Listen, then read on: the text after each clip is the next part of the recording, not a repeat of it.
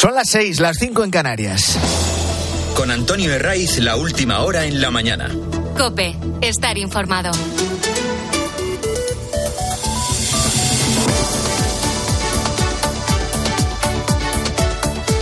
Muy buenos días, estrenamos aquí la mañana del fin de semana de Copes 28 de enero. El Santoral nos chiva que es Santo Tomás de Aquino, ya que no hay nada mejor que madrugar en domingo. Hoy se prolonga el tiempo primaveral que venimos disfrutando de forma bueno, más calurosa desde el miércoles jueves. Además de Santa Cruz de Tenerife, además de Las Palmas de Gran Canaria, que esto no es noticia, hasta una docena de capitales van a volver a superar hoy los 20 grados. Y no todas están en el sur.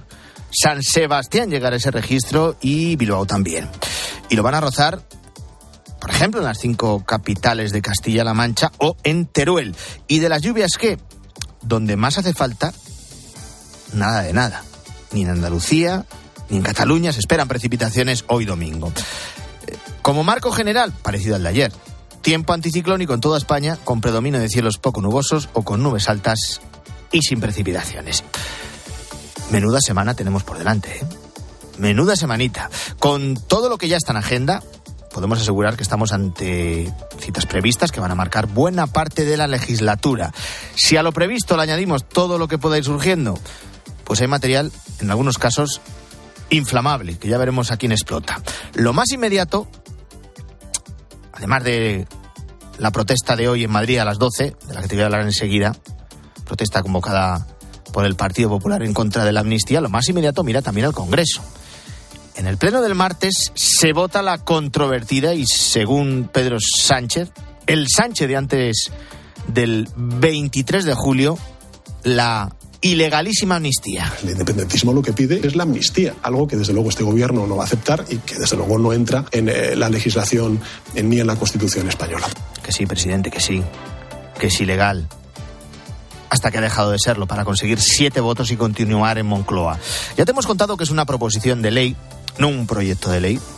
De ahí su tramitación express y de ahí que no hayan tenido que solicitar informes preceptivos como el del Consejo General del Poder Judicial que eh, podrían haber dilatado su tramitación. A esta hora desconocemos el texto definitivo de la ley de la amnistía que se va a votar el martes en el Congreso. ¿Por qué? Porque el gran objetivo de este enjuague normativo que siguen negociando el PSOE con los separatistas pasa por salvar y por blindar al soldado Puigdemont. Y en ese punto se han encontrado con un juez que se llama Manuel García Castellón, que no traga, que no atiende a la necesidad de un partido y que se mueve por los tiempos jurídicos. El escollo es evidente porque hasta ahora el PSOE se ha resistido a la gran pretensión del fugado.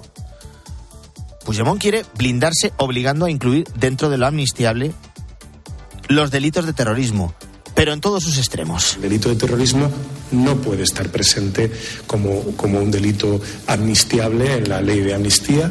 Esa es al menos nuestra voluntad y es una línea roja. Que sí, ministro Oscar Puente, que sí. Que no os ibais a saltar tampoco esta línea roja, como los indultos, como la sedición, como la amnistía. La siguiente es el referéndum referéndum ilegal de autodeterminación y con el impulso que llevan, será otra de las líneas rojas que los separatistas les van a forzar a saltarse. Ya lo veremos si lo consiguen. Pero volviendo a la amnistía, ¿en qué punto están? En el de colar vía enmiendas el blindaje total a Puigdemont.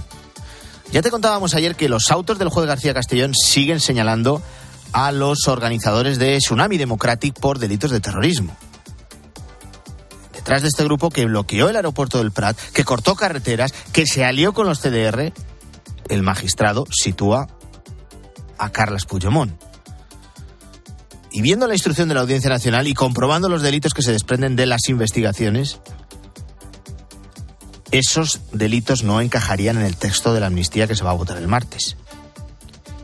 Por eso se mira las enmiendas, que solo dejarían en un principio, ya veremos, fuera de la ley de amnistía los delitos de terrorismo cometidos con la intención clara de matar o de torturar, es decir, violaciones graves de los derechos humanos.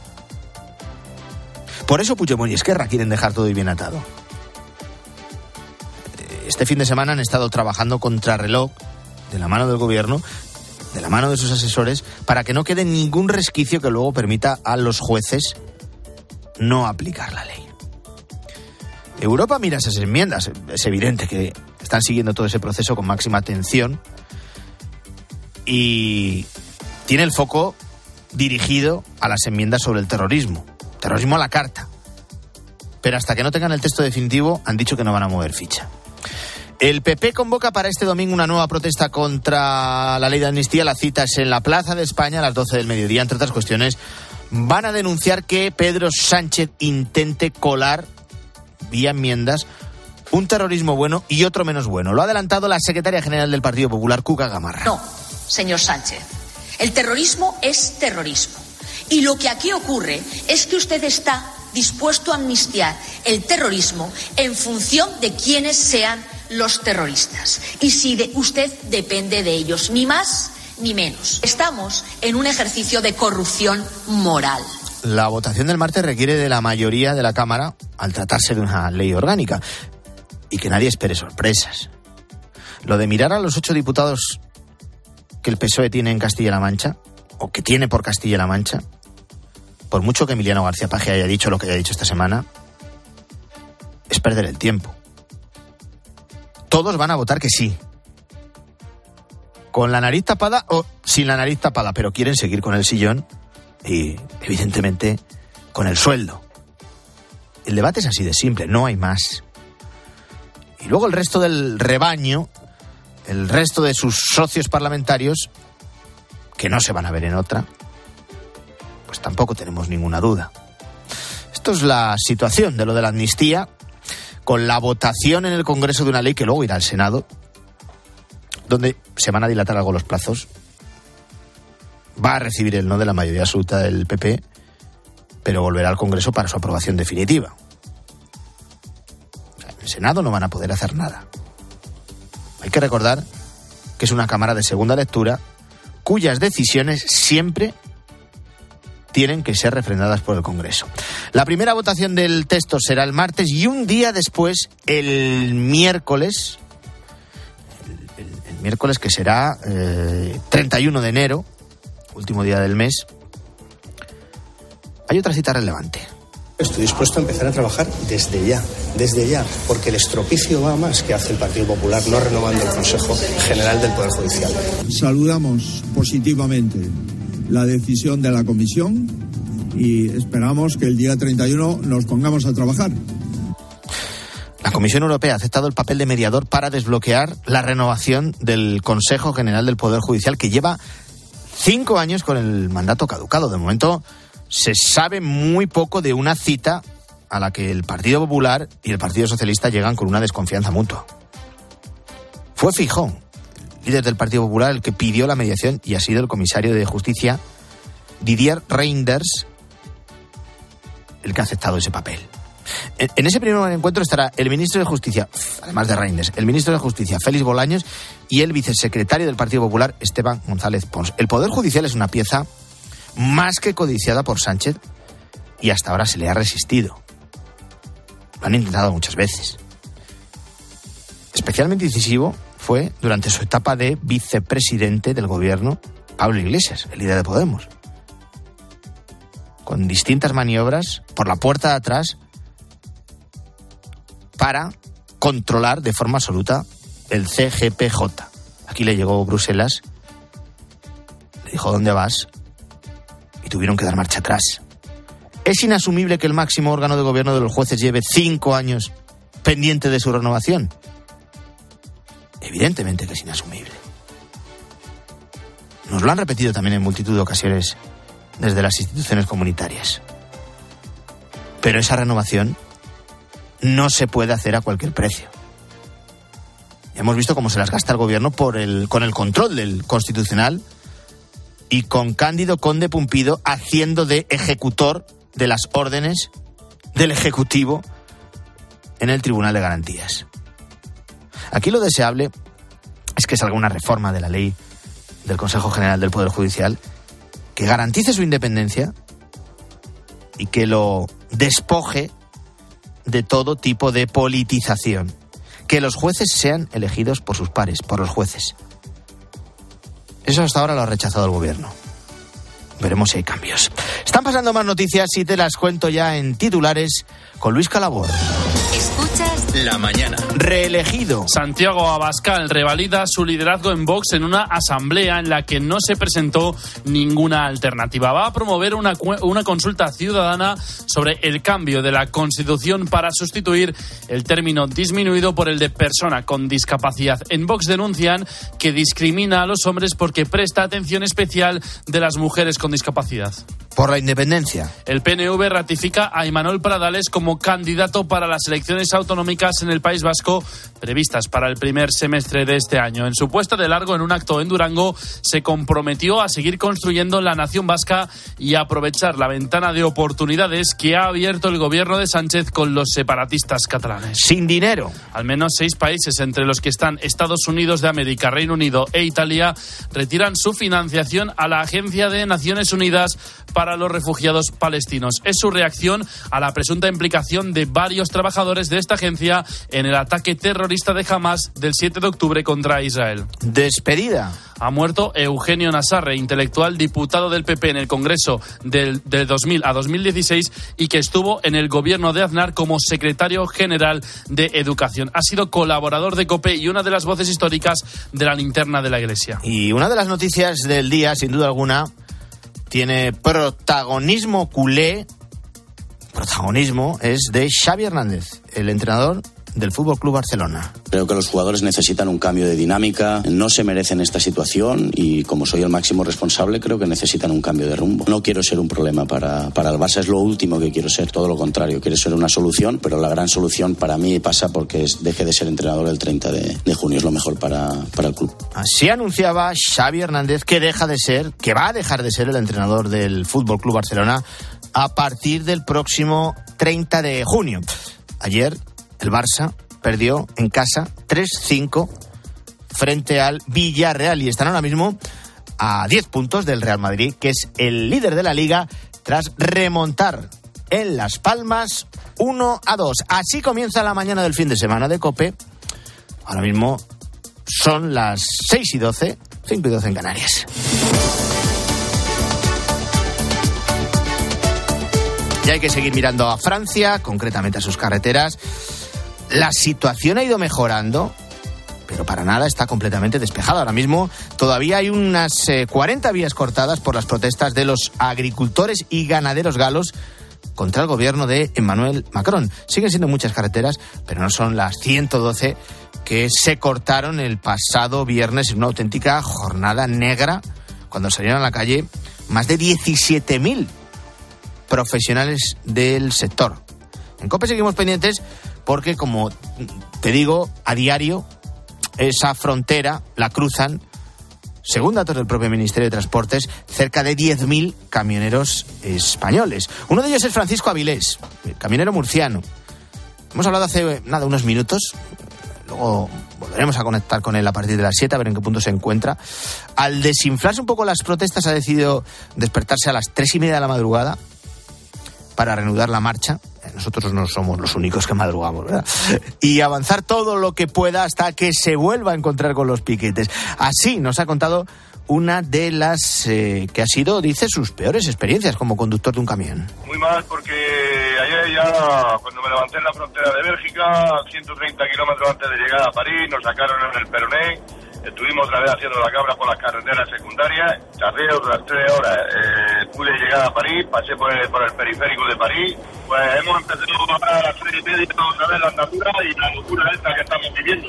Desde ayer al mediodía y tras eh, más de 24 horas cortada, se reabrió la AP7 a su paso por la frontera entre España y Francia. Es la principal vía que conecta a los dos países. Sin embargo, esto no soluciona la situación del todo. Lo cuenta Cope Juan Antonio. Lleva, atento, más de 90 horas parado en Francia. Por ejemplo, esto de las junqueras, que abrieron las junqueras, no lo entiendo, porque tú abres la junquera para el Lebulú, para que entres para Francia, y los que salieron de la junquera están la mayoría parados hoy en, en en medio de la carretera. Entonces no sé para qué nos mueven de un parking para tenerlos ahí en medio de una carretera, pero bueno.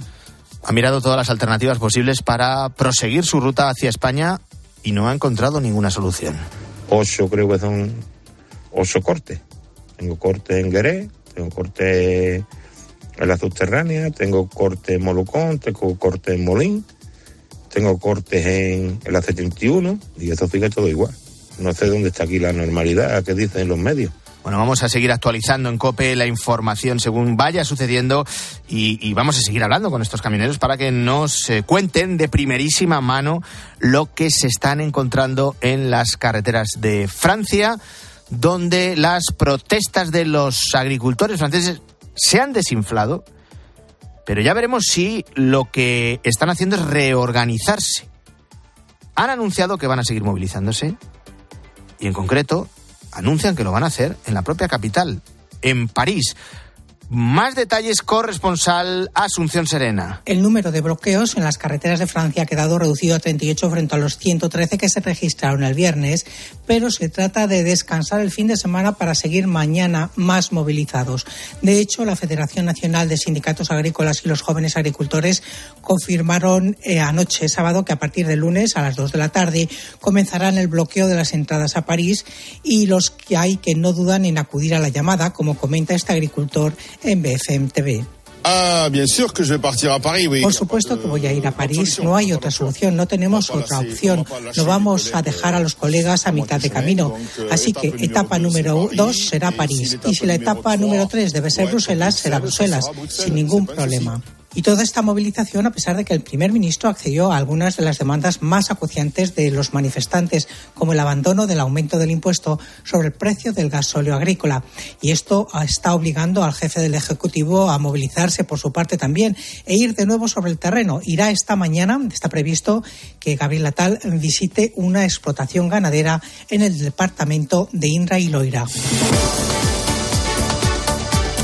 Gobierno y agentes sociales van a volver a reunirse para abordar la reducción de la jornada laboral en España. En ese contexto, seguimos analizando algunas de las claves que nos dejó la última encuesta de población activa, que es la que nos permite hacer una radiografía completa del comportamiento del mercado laboral durante el pasado año. Atento a este dato, el 57% de los nuevos ocupados que España sumó el año pasado trabajan menos de seis horas al día, es decir, 445.000 nuevos empleados no llegan a 30 horas trabajadas a la semana, Ana Huertas. Esto implica que el número medio de horas efectivas trabajadas por todos los empleados españoles ha caído en 2023 hasta las 31,7 horas semanales frente a las 32 horas que trabajábamos de media en 2022. En resumen, la mayoría de nuevos empleos que se han creado no llegan ni siquiera a las horas a las que el Gobierno quiere reducir la jornada laboral máxima de los españoles, que es 37 horas y media en 2025. Patronal y sindicatos no están convencidos de que esto sea buena idea. José Emilio Bosca, investigador de CDA,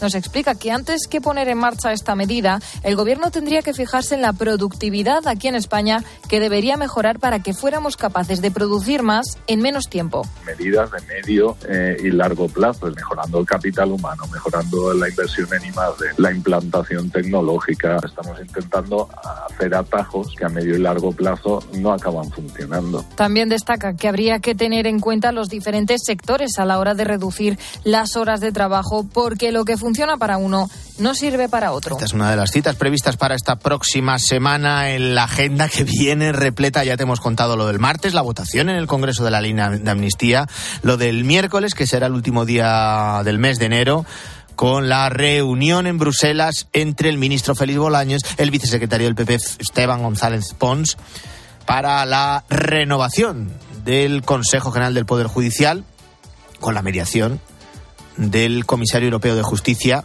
Didier Reinders. Y lo inmediato lo tenemos hoy tenemos hoy domingo con esa nueva pro protesta convocada por el Partido Popular en contra de la amnistía. Será a las 12 del mediodía en la Plaza de España en Madrid los populares quieren capitalizar la indignación ciudadana y exhibir músculo en esta cuarta movilización que convocan contra la ley de amnistía.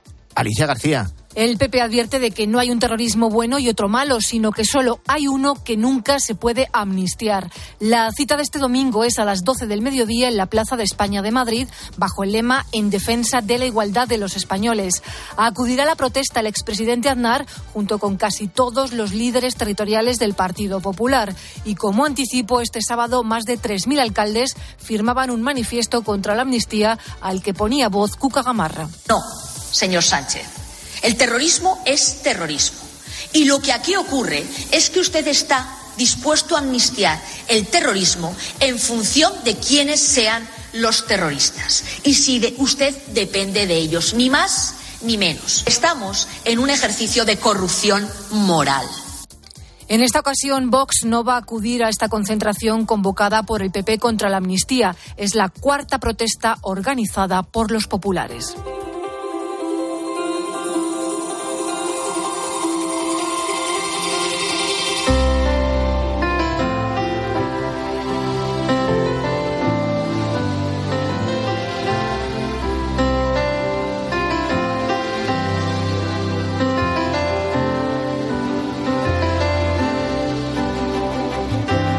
Avispero internacional que preocupa. En la mayoría de las ocasiones es verdad que por puro egoísmo, es decir, por cómo nos puede influir directamente a nuestros bolsillos. Te estoy hablando de la guerra en Gaza, que se ha extendido más allá de ese territorio palestino, no solo al Líbano, con los ataques de la milicia pro-iraní de Hezbollah y las respuestas del ejército israelí, también al Mar Rojo y a otros puntos de Oriente Próximo. Esta semana han continuado los ataques de los rebeldes hutíes contra barcos en el Mar Rojo, barcos que se dirigían a puertos controlados por Israel, y Estados Unidos y el Reino Unido han vuelto a responder a estos ataques que alteran el tráfico marítimo internacional con bombardeos de objetivos hutíes en Yemen. Estadounidenses y británicos han atacado sistemas de misiles y depósitos subterráneos de armamentos de los hutíes en ese país árabe. ¿Quiénes son los hutíes? Te lo hemos contado en alguna ocasión. Son un grupo eh, yemení que pertenece a una rama chií del Islam. Son aliados de Irán y controlan una gran parte del territorio de Yemen, incluida su capital, Sanaa, y la costa del Mar Rojo. El líder espiritual, militar y político de los hutíes es Abdul Malik al-Houthi.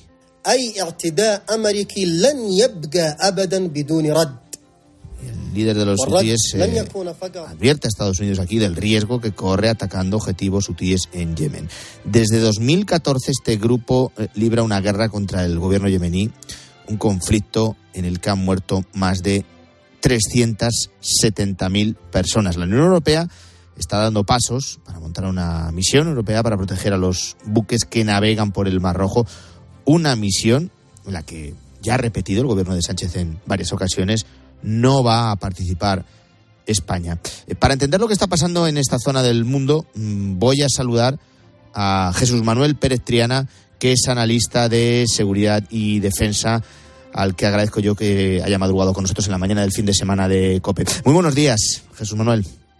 Muy buenos días, encantado. Bueno, ¿hay un peligro real de que los ataques y respuestas militares en el Mar Rojo y en Yemen eh, vayan a más o es algo puntual como consecuencia de la guerra en Gaza?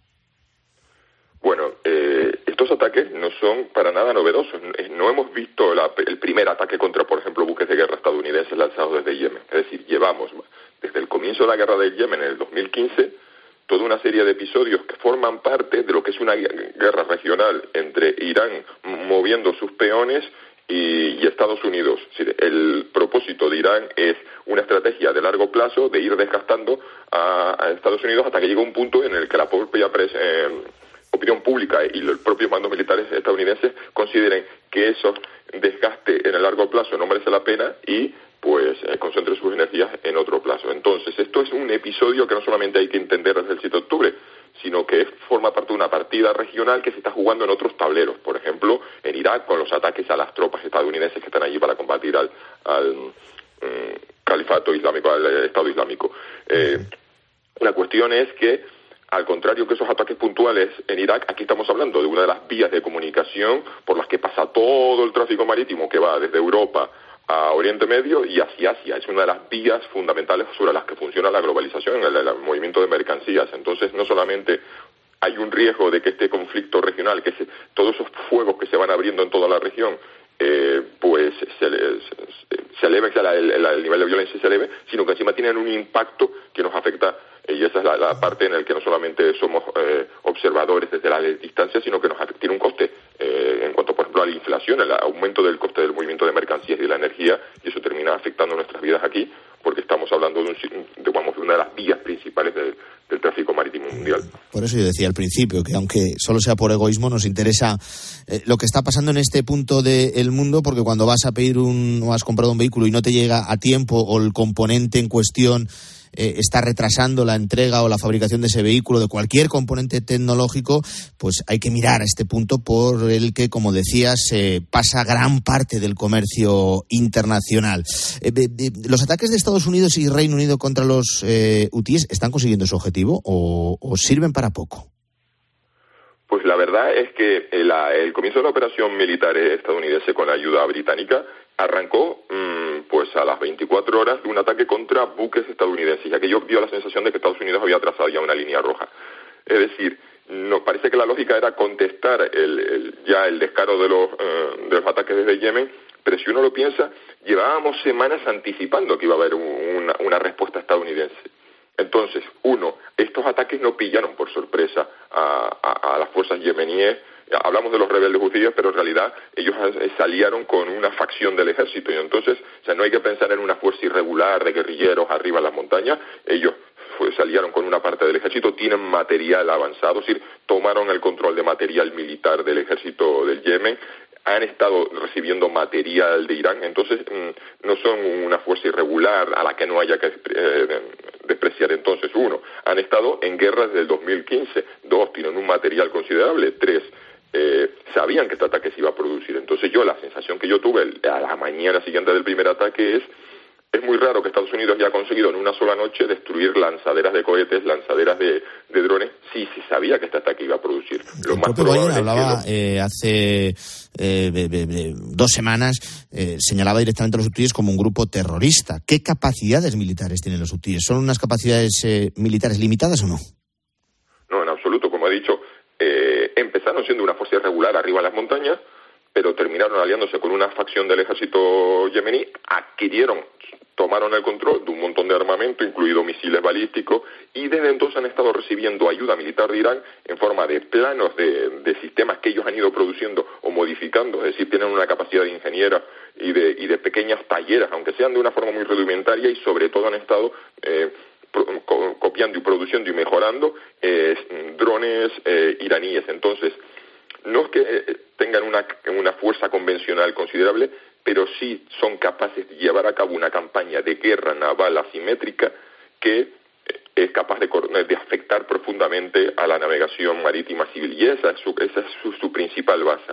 Ellos llevan años resistiendo los bombardeos de los saudíes, sabían que este ataque se iba a producir, entonces yo he sido pues, muy escéptico sobre la capacidad de una sola semana, dos semanas de ataques. Esto va a ser un juego del gato y el ratón entre eh, la aviación estadounidense y, esas lanzaderas de misiles que no tienen una capacidad de atacar una, una flota convencional occidental, pero sí de molestar, acosar y dañar a, los buques civiles.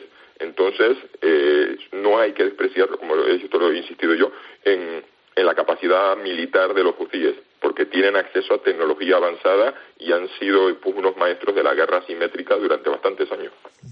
Pues ese juego del gato y el ratón puede parecer que nos pilla demasiado lejos de España, pero ya vemos cómo puede tener consecuencias muy directas para la inflación y para nuestros bolsillos. Ese conflicto en el Mar Rojo, que es una de las patas, que es una de las derivadas de lo que está pasando en Gaza, lo hemos analizado con Jesús Manuel Pérez Triana, que es analista de seguridad y defensa. Que tengas buen día, gracias. Encantado, hasta la próxima.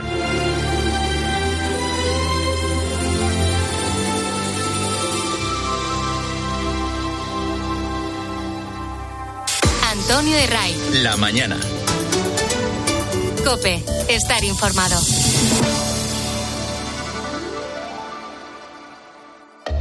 Está todo el banquillo del Madrid, Paco, en pie Ancelotti, Chendo, Jopis, el preparador de porteros, protestando en el cuarto árbitro.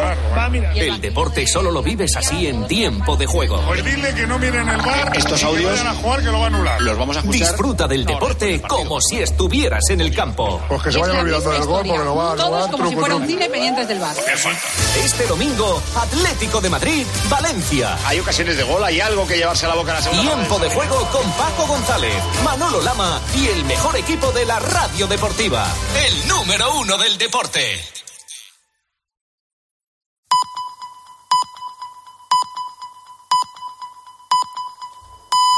Son las seis y media, las cinco y media en Canarias. Con Antonio Herraiz, la última hora en la mañana. Cope, estar informado.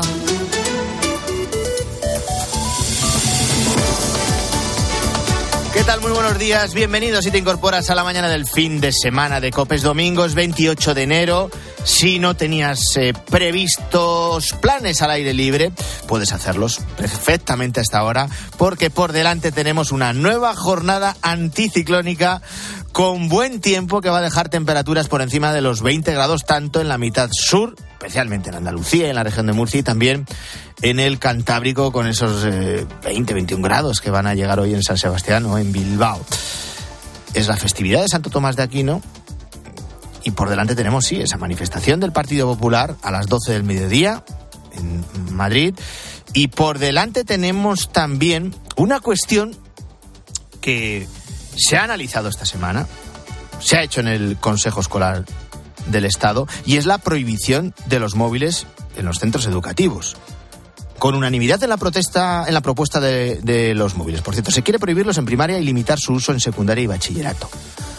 Ese es el planteamiento que se va a trasladar oficialmente a las comunidades, aunque hay algunas excepciones. En el caso de primaria, los móviles solo podrán usarse por motivos de salud que estén justificados. Misma excepción que en secundaria y bachillerato, pero en estos cursos los profesores sí que podrán autorizarlos con fines educativos. Una cuestión que para el presidente de CONCAPA, la Confederación Católica de Padres de Familia y Padres de Alumnos, Pedro Caballero, hay que delimitar muy bien. La utilización siempre que sea por motivos pedagógicos y siempre que, que el profesor crea que se debe de utilizar o no, entendiendo que las aulas ya están preparadas tecnológicamente para que el móvil no sea necesario. Tenemos que formar a las familias, tenemos que formar al profesorado, han sido dos puntos primordiales y esenciales de este plan, porque si no hay formación de las familias y del profesorado, pues evidentemente no vamos a poderlo sacar adelante. Los alumnos van a poder llevar el móvil a clase, les pueden prohibir que no lo lleven en un bolsillo, pero siempre apagado,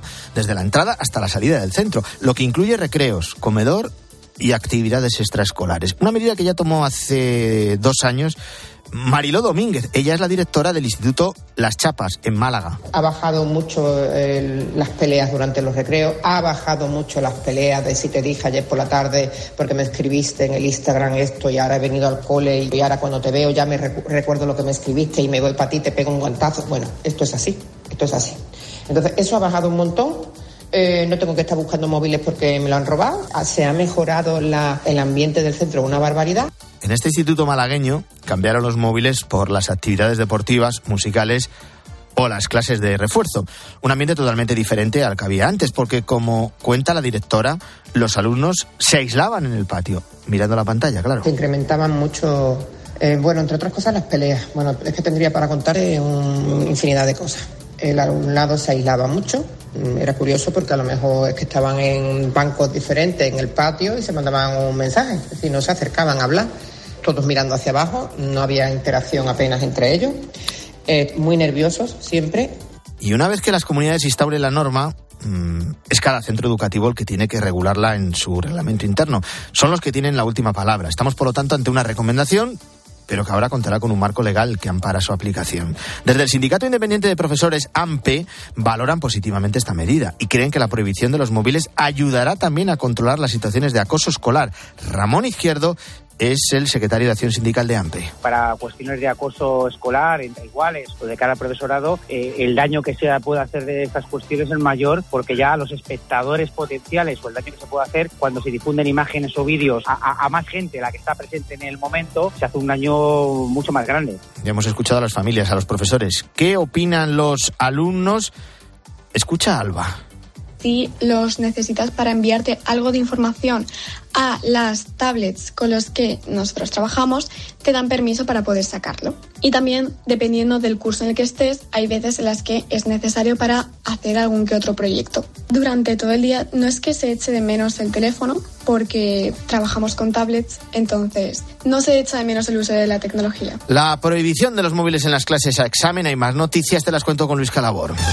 Escuchas la mañana. Mejora la situación en las carreteras francesas y los agricultores apuntan a París. Un gran porcentaje de las carreteras del país galo han recuperado la normalidad. 38 siguen bloqueadas frente a las 113 del viernes y la AP7 ha reabierto. Sin embargo, esto solo es un descanso porque los agricultores han llamado a moverse dirección París a inicios de esta semana. Al menos seis países, entre los que están Estados Unidos, Reino Unido e Italia, retiran su financiación a la Agencia de Naciones Unidas para los refugiados palestinos. Es su reacción a la presunta implicación de varios trabajadores de esta agencia en el ataque terrorista de Hamas contra Israel del 7 de octubre. Estos trabajadores fueron despedidos, lo que ha provocado severas dudas entre la comunidad internacional. Y Xavi va a dejar de entrenar al Barça a final de temporada, Carlos Martínez. El 30 de junio es la fecha marcada para que el entrenador catalán termine su vinculación con el conjunto culé. Lo ha anunciado el propio Xavi justo después de perder 3 a 5 contra el Villarreal. Creo que los jugadores necesitan un cambio de dinámica, no se merecen esta situación y como soy el máximo responsable creo que necesitan un cambio de rumbo. No quiero ser un problema para, para el Barça, es lo último que quiero ser, todo lo contrario, quiero ser una solución, pero la gran solución para mí pasa porque es, deje de ser entrenador el 30 de, de junio, es lo mejor para, para el club. Por su parte, el Real Madrid sigue líder de la liga tras remontar 1 a 2 contra la Unión Deportiva Las Palmas con los goles de Vinicius y Suamení, su décima remontada de esta temporada. El Real Betis ganó 0 a 1 en Mallorca y la Real Sociedad y el Rayo Vallecano empataron a 0. Más tiempo de juego comienza a las 12 y media del mediodía con cuatro partidos. Celta de Vigo Girona a las 2, Cádiz Atleti a las 4 y cuarto, Sevilla Sosuna a las 6 y media y Atlético de Madrid Valencia a las 9. Y en tenis a las 9 y media de la mañana, final del Open de Australia entre Sinner y Medvedev. A las 6 y 36 saludo de Álvaro Sáez, ¿qué tal? Muy buenos días. ¿Qué tal, Antonio? Buenos Con días. los periódicos debajo del brazo, las portadas y en muchos de los diarios se mira hacia la semana que entra y a esa votación en el Congreso de la Ley de Amnistía. Y en ABC vemos, Antonio, en portada la foto de ocho personas que forman parte de esos famosos CDRs acusados por delitos de terrorismo y que cuando se apruebe definitivamente esa ley serán amnistiados. Según el juez instructor y el fiscal, recoge este diario, pretendían emplear la violencia en su máxima expresión para lograr la independencia de Cataluña y ponen nombre y apellidos y fotos a esos acusados. Por ejemplo, Alexis Codina, al que se le acusa de elaborar y fabricar sustancias explosivas en un laboratorio clandestino, o Jordi Ross, al que se le acusa de buscar y adquirir el material para la confección de explosivos y de la búsqueda de objetivos. Para ambos piden 27 años de cárcel. Dentro de tres domingos, elecciones en Galicia. ¿Qué dicen los periódicos? Pues mira, encuesta en GAT3 para ABC que asegura que el 82% de los gallegos afirman que los pellets estuvieron politizados, 7 de cada 10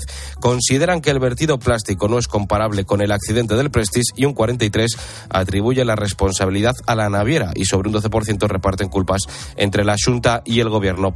Por cierto, eh, una cosa más, el mundo acompaña a Alfonso Rueda desde prontito cuando sale a correr con sus compañeros hasta por la tarde-noche cuando termina de organizarse la agenda.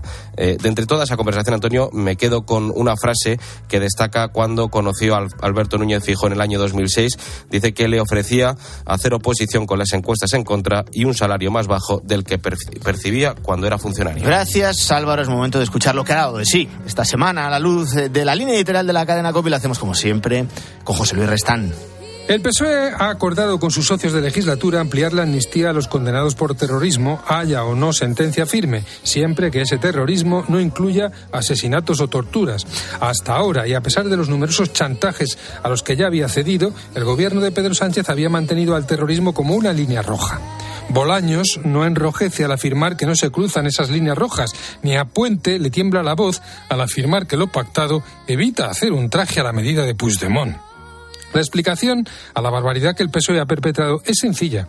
Sánchez necesita los votos de Junts porque de lo contrario su legislatura salta por los aires. Está dispuesto a todo y todo significa tensar las costuras del orden constitucional y manipular la verdad de las cosas hasta el punto de inventar la existencia de un terrorismo bueno que lejos de merecer reproche merece el premio de la amnistía. Y esta semana el Papa calificaba como un sacerdote anciano, bueno y pacífico ante la violencia salvaje y ciega desatada en nombre de Dios al sacerdote francés Jacques Hamel, que fue asesinado salvajemente en 2016 mientras celebraba la misa. Francisco ha rememorado su figura en un discurso enviado para la entrega de unos premios internacionales que llevan su nombre. Frente a la intolerancia, el odio y el rechazo, decía el Papa, no hay mejor antídoto que el testimonio irreemplazable de quienes, como este anciano sacerdote, trabajan callada pero incansablemente por la construcción de un mundo más fraterno. Son muchos más de, lo que, de los que parecen, aunque a menudo se necesite una tragedia para que el mundo tome conciencia de su existencia. Por ejemplo, esta semana se ha resuelto felizmente el secuestro de seis religiosas en Haití en medio de un clima de terror impuesto por las bandas criminales, testimonios como el que ellas sí podrán seguir dando, suponen una luz de esperanza para un pueblo que debe hacer esfuerzos cada día para recordarse que la violencia salvaje y ciega no tiene la última palabra. Así ha transcurrido esta semana entre líneas COPE.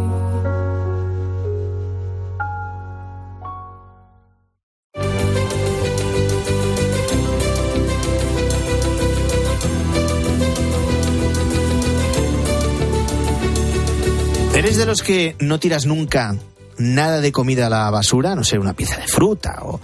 eh, ¿Eres de los que te comes los yogures eh, caducados? Quédate con este dato. Eh, Serás un caso casi excepcional de lo que te estaba preguntando, pero por eso quiero que te quedes con este dato. Los españoles desperdiciamos casi 1.200 millones de kilos o litros de comida o bebida en un año. En concreto, este es un dato de 2022. Es una cantidad muy alta, pero eso sí, representa una bajada del 6% con respecto al año anterior y del 13% desde la pandemia. Es de suponer que la inflación, los precios disparados, tienen mucho que ver. Si vamos al detalle, en 2022, cada hogar de España desperdició de media unos 65 kilos o litros de alimentos o bebidas. Los productos sin elaborar siguen siendo los que más desechamos. La fruta y la verdura es lo que más acabamos tirando. Y escucha, no nos damos cuenta, pero nos pasa a casi todos. como mucho fuera y al final eso, todo eso que compro a la semana además, igual tiro un cuarto de lo que compro. La comida que cocino, esa sí que hay que congelarla. Te dices, me lo como mañana y como se te olvide, pues comes dos días garbanzos, tres y al tercero ya. Todo lo que son las ensaladas ya preparadas, siempre, además como hay, según las sabes, las tienes que consumir de forma rápida, también se me echan bastante a perder. Te quedan unas poquitas lentejas, te quedan unos macarrones, de todo. No quieres las cosas de un día para otro. Esto nos suena. Alicia García, ¿qué tal? Bastante, días. sí, sí, lo de las lentejas, un día para otro vale, pero ya el tercero Bueno, nos de, lo pensamos. Lo de no tirar comida es algo que siempre nos han dicho desde pequeños, al menos a mí. En casa esto era una máxima. Seguro que, que tú también lo recuerdas. Pero la realidad es que el desperdicio de alimentos es hoy algo que forma parte de eh, los hábitos de muchas casas, de muchos hogares. Siete de cada diez españoles asegura que tira fruta y verdura a la basura con frecuencia aunque cada familia es verdad que es un mundo, hay hogares que por su constitución o por su situación acaban arrojando más alimentos al cubo. Según datos del Ministerio de Agricultura, las parejas con hijos pequeños son los que más tiran comida a la basura, midiéndolo en kilos de alimentos que se les estropean y sobras de comida por hogar a la, a la semana. Le siguen los hogares monoparentales y según esa estadística, Alicia, los que menos desperdician son los jubilados. Para tratar de evitar todo esto, el gobierno ha retomado la llamada ley contra el desperdicio. Sí, a primeros de mes el gobierno aprobaba ese proyecto de ley, que es un proyecto en realidad idéntico al de la pasada legislatura. El caso es que la norma, propuesta por el Ministerio de Agricultura, se encontraba ya en el Senado durante la pasada legislatura, pero ¿qué pasó? Que decayó con la disolución de las Cortes al convocarse las elecciones. Y la idea que tiene en principio el Ejecutivo es que esta ley contra el desperdicio entre en vigor el año que viene. Vamos ya con los puntos clave de esa ley contra el desperdicio de alimentos. Alguno dirá en sus casas, a mí no me hace falta ley que valga porque yo ya sé perfectamente regular lo que compro para no tirar nada a la basura. Pero lo primero, bares y restaurantes tienen la obligación de facilitar a los clientes que podamos llevarnos los alimentos que no hayamos consumido en envases reutilizables o fácilmente reciclables. Y todo esto sin costo adicional. Vamos, que nos van a dar un tupper eh, con la comida que nos haya eh, sobrado. Esto ya también sabemos que lo vienen haciendo muchos restaurantes desde hace tiempo. Esto lo tienen que hacer ya gratis y de manera obligatoria. Eso es, es una de las cosas que contempla la ley, que bares y restaurantes nos van a tener que dar en un tupper pues esa comida que nos sobre. El caso es que sí se nos va a cobrar por ese envase que nos den si ese envase que nos dan es de plástico y de un solo uso. Hasta hace no mucho, la verdad es que no era demasiado habitual que un cliente pidiese llevarse en un tupper la comida que se había dejado. Ahora ya sí es una tendencia que está muy consolidada, lo decías tú, mucha gente lo pide, muchísimos bares lo dan, ahora es bastante más común. Mira, eh, Josefina, jubilada de Madrid, se ha apuntado a esta tendencia. Lo veo muy bien porque la porque la comida está carísima. La última vez que fui que fuimos con mi familia fue el día de Año Nuevo y muy agradable si nos lo dieron y lo trajeron, nos lo trajimos a casa, pero que lo veo muy bien, lo veo muy bien, lo veo correcto, que sea obligatorio. Lo hago siempre porque el plan de la economía está caro, entonces lo veo muy bien si, y si puedo comer al día siguiente con ello. Ojo con esto, ojo con esto, Antonio, porque si un restaurante nos da ese tupper con la comida que nos ha sobrado, nosotros, los clientes, somos los responsables de conservar ese tupper en buenas condiciones. Luego no le vamos a ir pidiendo explicaciones al restaurante. El cocinero Sergio Fernández nos pone este ejemplo. Has dejado en el maletero de tu coche, le ha dado un calor que no es apropiado, le has roto la cadena de frío y ahora tenemos un problema. Y todo el mundo diría, oh, es que me has dado algo que no estaba bien. O sea que yo creo que todos tenemos que aprovecharlo y tenemos que ser conscientes de que las cosas que utilicemos tienen que ser eh, tienen que ser de un que tener una cadena de frío. Es decir en el momento en que eso no se respete tenemos un pequeño problema.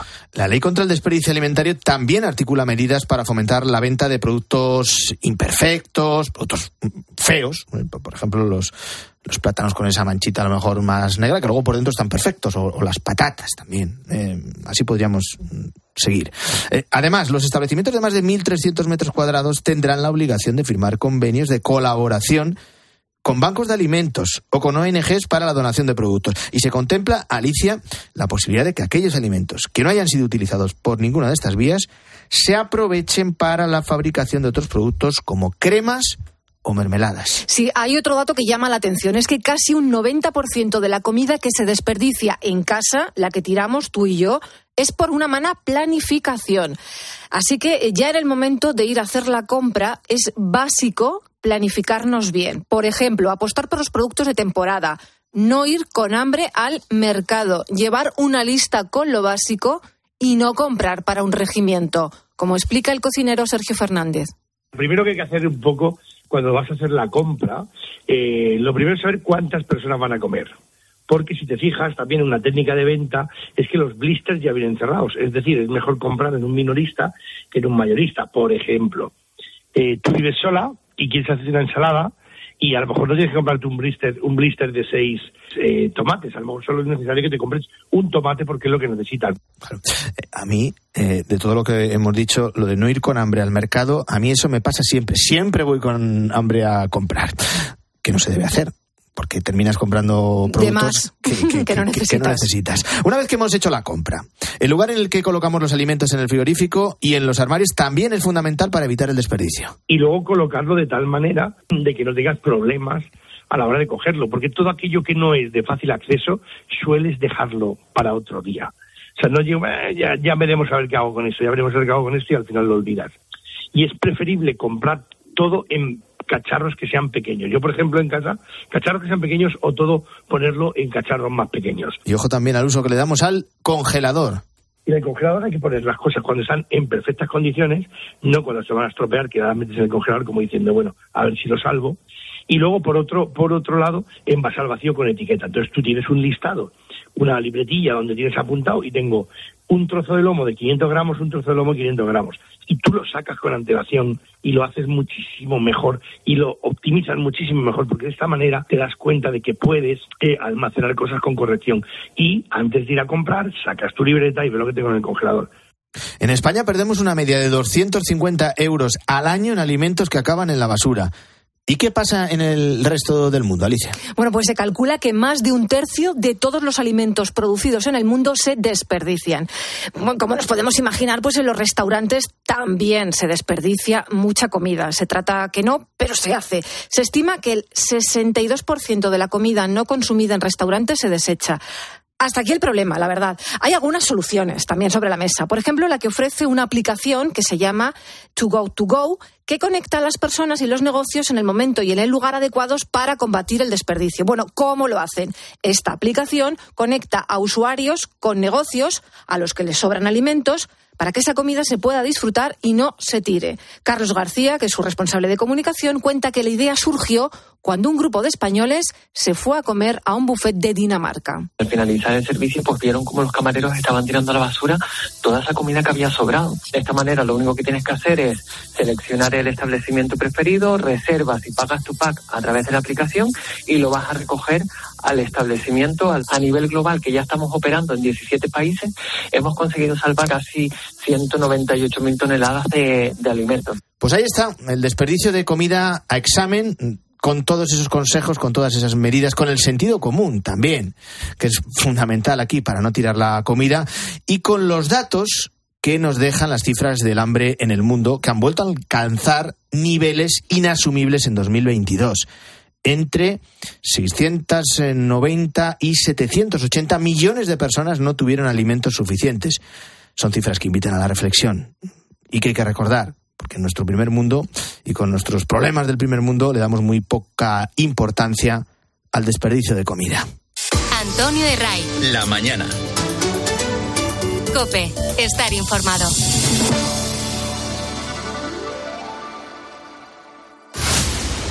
Tu comportamiento es inaceptable. La gente te tiene miedo.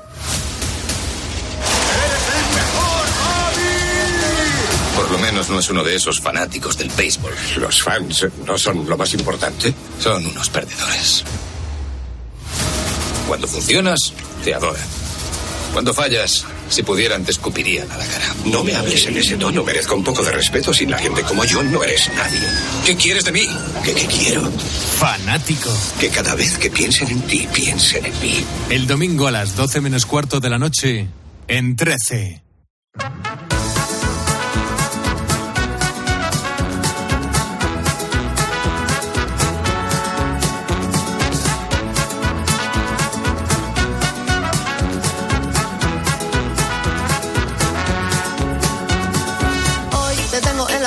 De que nos den las 7, como cada domingo en la mañana del fin de semana de Cope, vamos con esas noticias que no son portada, que no abren los informativos y para que no pasen inadvertidas eh, se ha encargado de recogerlas eh, Luis Calabor. ¿Qué tal Luis? Que sigue aquí conmigo. Aquí sigo, sí. Hay un asunto que preocupa especialmente a los consumidores, Sí. a los que van a hacer la compra cada semana y también a los que no. Te hablo del precio del aceite de oliva.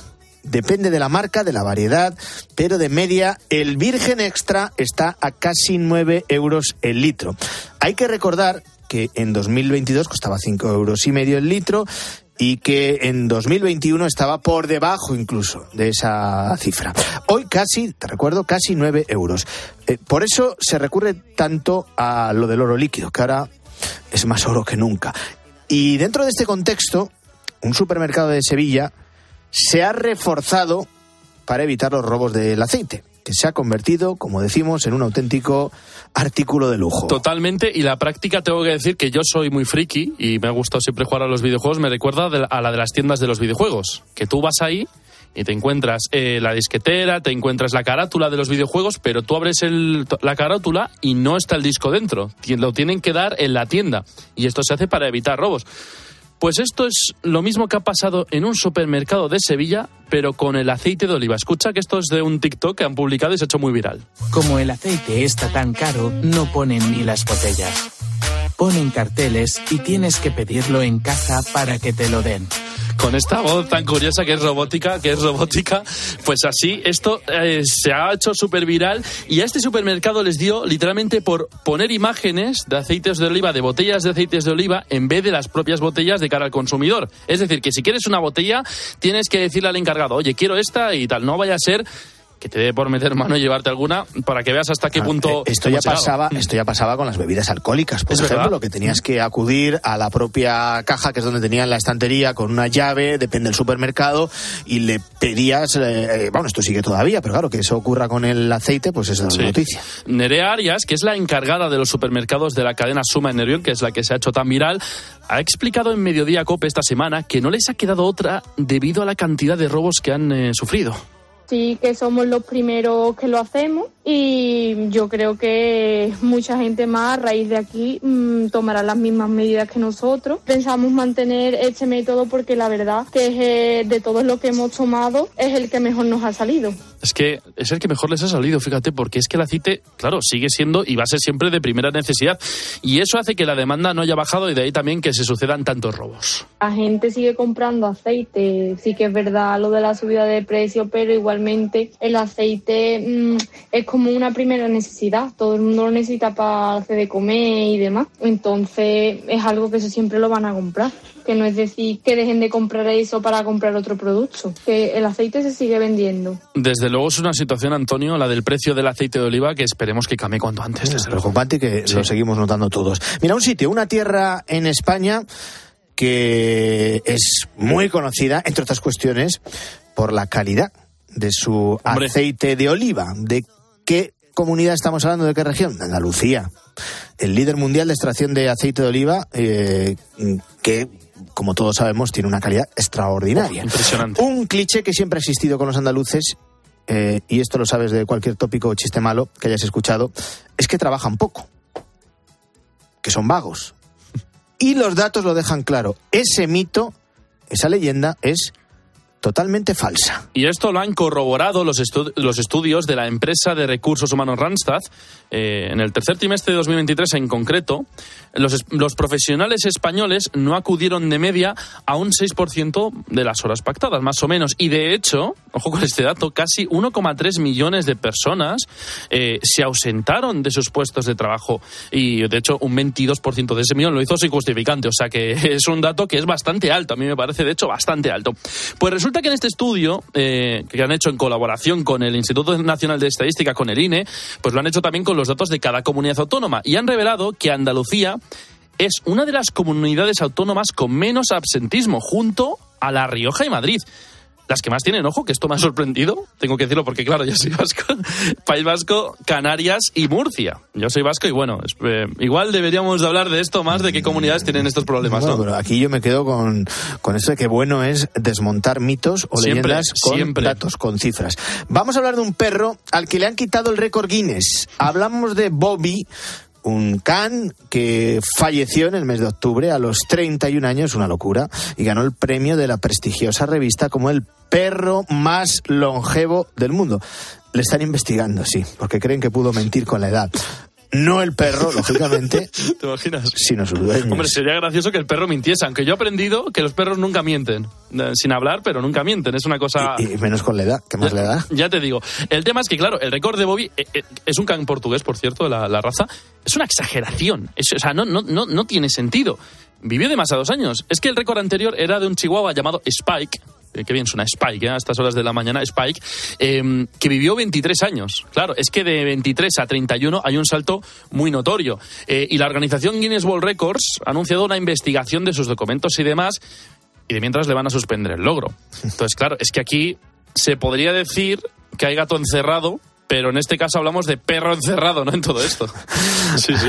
Chiste, jo- Chiste horrible, ¿eh? Justito, Son las horas, son las horas, sí, Mira, sí. mira, al que, al que se le da muy bien esto del humor eh, es a un, un maestro, es a Manolo Medina, que, que ha pasado esta semana por Herrera en Cope, ha estado con Alberto Herrera, y la que lió el tío, porque no se le ocurre otra cosa que regalarle a la reina Doña Sofía 240 molletes de antequera. Jo, qué buenos están los molletes de Antequera. Yo me comería uno hasta ahora. ¿De qué? lo- De jamoncito. Hombre, Eh, uff, no me entraría nada mal ahora, ¿eh? De pringá. Y, y lo explica, eh, Manolo Medina lo explica mejor que nadie con Alberto Herrera. Escucha, Antonio, escucha.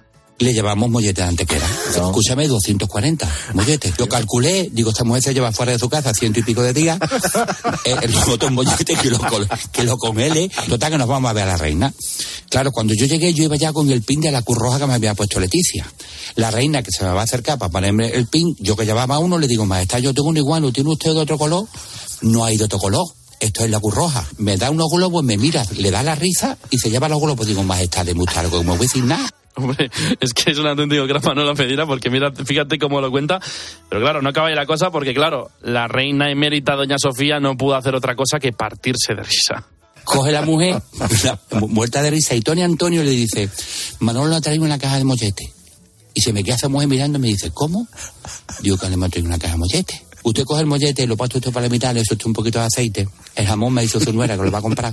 Mira, Alberto, cuando yo le dije a Alito a esa mujer, esa mujer se echó para atrás, se agarró la de al lado colorada, perdida, ja, ja, ja, y me miraba y ja, ja, ja. Y yo escuchando toda la prensa detrás, digo, a mí me detienen. Madre mía, es que me encantaría, Antonio, ver la cara de doña Sofía al ver qué narices va a hacer con los 240 molletes de Antequera, porque, hombre, yo estar Antequera, ya lo hemos dicho, es que están, están muy buenos, pero a saber dónde metes eso. Manolo le dijo a Alberto que lo metiese en el congelador y demás, eh, pero yo no sé dónde puede entrar tanto, en- en- aunque sea la Casa Real, ¿no? Qué hambre me ha dado, insisto, qué A hambre mí ha me dado. está dando ahora mismo un hambre que, que ya me estoy imaginando el, el mollete que me voy a comer en cuanto acabe el programa. Que nos dan las 7, gracias. A ti.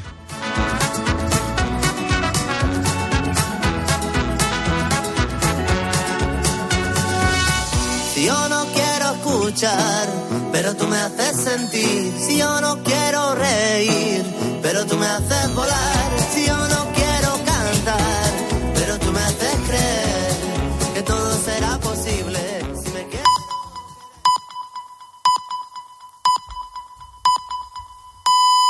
Son las 7.